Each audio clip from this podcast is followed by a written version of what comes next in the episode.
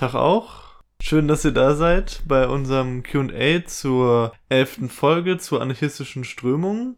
Wir haben diesmal nicht so viel reinbekommen, deswegen wird es ein kurz, kürzeres QA. Zwei Fragen und zwei Kommentare sind es gewesen und da starten wir jetzt durch. Als erstes hätten wir die Rückmeldung von Mathilda Tag ihr. Also die Darstellung anhand der Einteilung in kollektivistisch und individualistisch finde ich immer etwas schief und schwierig, denn es gibt ja Überschneidungen.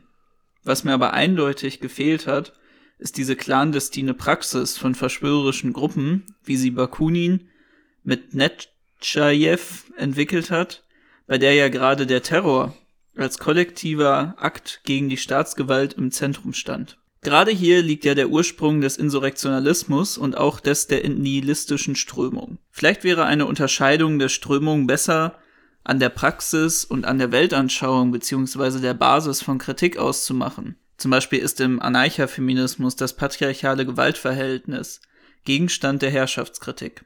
Was mir noch gefehlt hat, sind immer auch die regressiven Momente zu benennen, die ein Umschlagen ins Autoritäre begünstigen. Aber vielleicht ist das auch zu viel, für einen eher strammen Marsch durch die Strömung des Anarchismus. Am Ende sprichst du was an. Also ich würde generell sagen, dass sicherlich der Podcast sehr lückenhaft war, die letzte Ausgabe. Wir haben das nicht sonderlich stringent verfolgt, wie wir, wie wir die ähm, Strömungen angegangen sind. Da gibt es bei ganz vielen Strömungen natürlich totale Lücken. Eine Sache, die du angemerkt hast, haben wir aber erwähnt tatsächlich. Also du hast ja, Bakunin erwähnt, dass er eine Zeit lang sich auch zum Propaganda der Tat und so weiter bekannt hat. Und genau das haben wir eigentlich erwähnt in dem Podcast. Nur nicht so konkret. Also wir haben es halt nur in einem ja. Nebensatz, in einem Nebensatz erwähnt. Und weiß nicht, zu der Einteilung in individualistisch und kollektivistisch. Also ich finde das eigentlich praktikabel. Und das ist auch eigentlich eine Einteilung, die, also was eigentlich üblich ist auch. Ich finde, es passt ja auch zu dem, wie sich die spätere Gesellschaft vorgestellt wird. Also da findest du ja zwischen individualanarchistischen Veröffentlichungen und das, was Bakunin sich unter einer anarchistischen Gesellschaft vorgestellt hat, einfach ziemlich starke Unterschiede. Das dann auf einen Unterschied, also auf einen Unterschied in der Praxis im Jetzt herunterbrechen zu wollen, finde ich irgendwie einfach nicht passend. Also ich denke, man kann auch viel an den Unterschieden in der Praxis der verschiedenen Strömungen dann ausmachen, was jetzt aufständischen Anarchismus eben von Anarchokommunismus unterscheidet, aber das ist für mich auch nur ein Aspekt. Und das wird dann auch lückenhaft werden, wenn man es nur darauf reduziert. Dass das Ganze ineinander überfließt, das haben wir auch gesagt. Also wir haben ja tatsächlich an mehreren Stellen das beschrieben, dass eben zum Beispiel der kollektivistische Anarchismus beeinflusst wurde dann in dem historischen Diskurs vom individualistischen Anarchismus und so weiter. Also da sind wir auch schon drauf eingegangen. Es ist eben sehr knapp und sehr, sehr verkürzt alles dargestellt. Das, das ist klar. Und dann ist natürlich für jetzt Leute, die sich mit den einzelnen Strömungen vielleicht mehr auseinandergesetzt haben, da fehlt dann an ganz vielen Stellen was und greift das viel zu kurz. Aber für Leute, die sich noch gar nicht damit beschäftigt haben, ist es, denke ich, ganz okay. Und das ist ja auch so ein bisschen das Ziel von der Folge gewesen, dass man so einen ganz groben Überblick für Leute gibt, die damit noch gar nicht auseinandergesetzt haben. Du hattest ja auch noch angesprochen, dass es neben der Praxis Weltanschauung und die Basis der Kritik gibt, woran man die Unterscheidung zwischen den verschiedenen Strömungen ausmachen kann. Was du jetzt genau da mit Weltanschauung in dem Punkt meinst, weiß ich jetzt nicht zu 100 Prozent, aber zu Basis der Kritik hast du ja genannt, dass man bei Anarchofeminismus das patriarchale Gewaltverhältnis dann als Gegenstand der Herrschaftskritik nimmt. Da würde ich dir auch recht geben, das hatten wir auch in Bezug auf schwarzen Anarchismus, Black Anarchism genannt, dass das dann Rassismus und Kolonialismus als in den Zentrum der Herrschaft ins, ins, ins Zentrum der Herrschaftskritik stellt oder bei Anarcho-Primitivismus dann eben die Zivilisation ins Zentrum der Herrschaftskritik stellt da würde ich dir auch nicht widersprechen. Du hattest dann noch angesprochen, dass dir gefehlt hat, dass auch die regressiven Momente innerhalb der Strömung benannt werden. Auch da muss ich leider sagen, dass wir das teilweise gemacht haben, teilweise natürlich nicht. Das liegt, wie gesagt, weiterhin an der, an der Struktur, dass wir einfach nur gesagt haben, wir reden im Prinzip drauf los, auf die Strömung. Wir haben halt nicht zu jeder Strömung uns jetzt ganz klar gesagt, okay, dass wir jetzt irgendwie sechs Punkte haben, die wir zu jeder Strömung immer sagen. Wie ist es entstanden? was sind die Eckpunkte, wie hat sich's entwickelt und was sind vielleicht auch Kritikpunkte daran. Das hätten wir natürlich auch so aufbauen können. Vielleicht wäre das auch so besser gewesen, dann hätte es eine klarere Struktur bekommen. Das Ja. ist auch, sage ich mal, in dem in der in der zweiten Kritik, die gleich kommt, ja auch so scheint das ja auch so ein bisschen durch. Für mich hat das so ein bisschen Vor- und Nachteile. Auf der einen Seite ist das das Ganze dann vielleicht so ein bisschen lockerer gewesen, hat dann vielleicht ein paar Punkte bedient, die wir sonst nicht aufgegriffen hätten. Auf der anderen Seite hat es natürlich weniger Struktur und wir haben auch viele Leerstellen. Aber das ist ja sozusagen so ein bisschen generell bei unserem Podcast oder bei generell Podcasts generell finde ich eigentlich das Spannende, dass ja gerade das so aus dem Bauch eher heraus ist, dass man eher so locker über die Sachen redet und dass es jetzt nicht so ganz stringent ist. Wenn man jetzt wirklich eine ganz stringente Übersicht darüber haben will, dann, dann ist es, glaube ich, besser, was zu lesen, was genau diesen Anspruch hat. Eben, also es gibt ja genug gute Einführungswerke in den Anarchismus und auch zu den einzelnen Strömungen haben wir ja noch Leseempfehlungen gegeben. Da ist das wirklich die bessere Wahl dann von uns, oder sagen wir mal, von uns als Ausgangspunkt dann dort weiterzulesen zu den verschiedenen Strömungen. Aber was man ja auch sagen muss, es ist gut, glaube ich, zu einem gewissen Grad, dass wir halt auch nicht uns auf alles perfekt vorbereiten, weil es schafft ja auch, dass wir in Gespräch mit euch kommen und ich finde das meistens sehr spannend. Auch wenn wir Fehler machen, dass äh, wir dann später in den Fragen und dem Antworten uns da selber weiterentwickeln können und einfach mit euch in eine Diskussion treten über die verschiedenen Punkte. Ja. Und genau das ist auch in der nächsten Rückmeldung, die uns nämlich auf verschiedene Fehler auch hinweist, die wir in der Folge gemacht haben. Und zwar von Funkenhage. Schön, dass du wieder dabei bist, Funkenhagel. Ja, und danke für diese Rückmeldung. Ich glaube, es wäre besser gewesen, wenn ihr nur was dazu gesagt hättet, wie sich Strömungen auseinanderentwickelt haben, ohne an der Stelle auf die Inhalte einzugehen. Nicht, weil es notwendig bei der Kürze der Zeit knapp ist, sondern weil es mehr Sinn gemacht hätte, wenn ihr euch ordentlich auf die einzelnen Sachen vorbereitet hättet.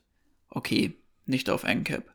An eurer Darstellung vom libertären Kommunalismus ist ungefähr alles falsch und auch was die Umsetzung in Rojava angeht, gibt's bei euch große Lücken, beziehungsweise ihr erzählt einfach Unsinn.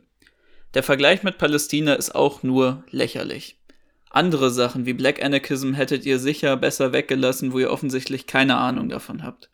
Das ist in den 70er Jahren aus Kadern der Black Liberation Army entstanden und stellt bis heute eine lediglich eine Mischung aus anarchistischen Fragmenten und dem Black Nationalism dar. Super problematisch, nicht nur, weil irgendwas mit Nationalismus. Steht übrigens auch so im Black Anarchism Reader, den ihr hier empfehlt. Einige dieser Black Anarchists haben, by the way, für rassistisch, nein, für rassisch getrennte autonome Gebiete auf dem Territorium der USA plädiert. Das soll dann dieser Anarchismus sein. Punkt, Punkt, Punkt. Da sind sie sich mit den National Anarchists, weiße Rassisten, die sich für Anarchisten halten, sehr einig. Naja, whatever. Bisschen schwach. Wäre bestimmt besser gewesen, wenn es kleinteiliger behandelt worden wäre. Sorry für den langen Post. Und dann noch eine kleine Ergänzung von ihm. Im Reader von Black Rose steht das natürlich nicht als etwas Problematisches drin, sondern die Positionen des Black Nationalism werden affirmiert. Ein Teil der Kritikpunkte ist im Prinzip schon beantwortet, dadurch, was wir gesagt haben Zum Konzept der zum Folge. Konzept der Folge. Der erste Teil beschäftigt sich ja mit unserer Falschdarstellung des libertären Kommunalismus, den wir wohl komplett falsch dargestellt haben und die Umsetzung in Rojava sehr lückenhaft dargestellt haben.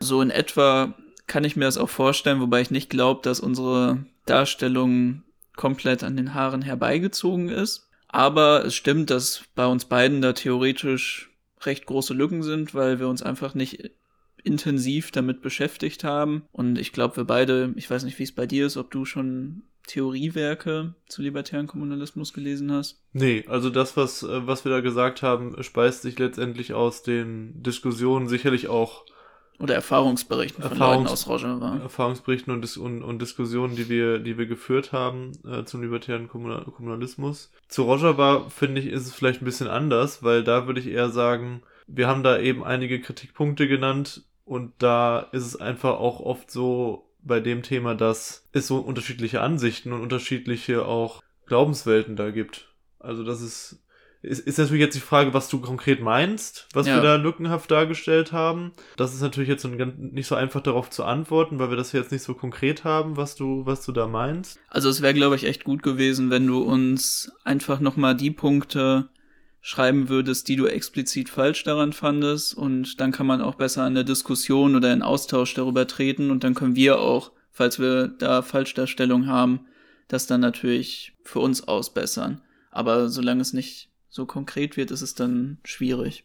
Beziehungsweise dann für die Zukunft, für die zukünftige Kritik, weil wir werden jetzt nicht nochmal einen neuen, äh, Ja, aber man weiß ja nicht, ob Ja, man noch klar. mal so ein Q&A in für die nächsten zehn Folgen dann macht. Ja. Eine Spezialfolge, ne? mhm.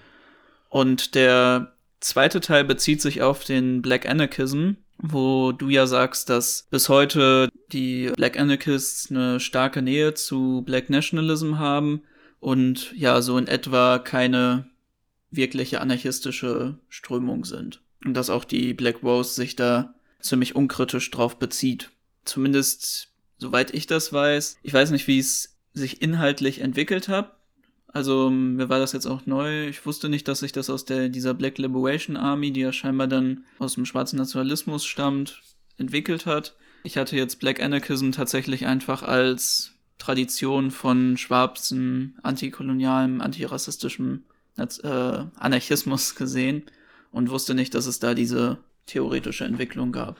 Nur, was auch ziemlich klar ist, ohne jetzt allzu tief in dem Thema drin zu sein, ist, dass jetzt Black Anarchism jetzt nicht gleichgesetzt ist mit irgendwie schwarzem Nationalismus. Also ich würde es doch schon für sehr, sehr, sehr unwahrscheinlich halten, dass jetzt auch wenn, wenn eine Organisation wie die Black Walls Federation, die ich sehr schätze inhaltlich und die ich sehr, sehr gut finde, jetzt einfach das komplett affirmiert und für sich annimmt. Das mag sein, dass, dass das ein Teil vom Black Anarchism ist und dass man das auch hätte als Kritik dann anbringen müssen. Da haben wir dann natürlich auch eine, eine Leerstelle.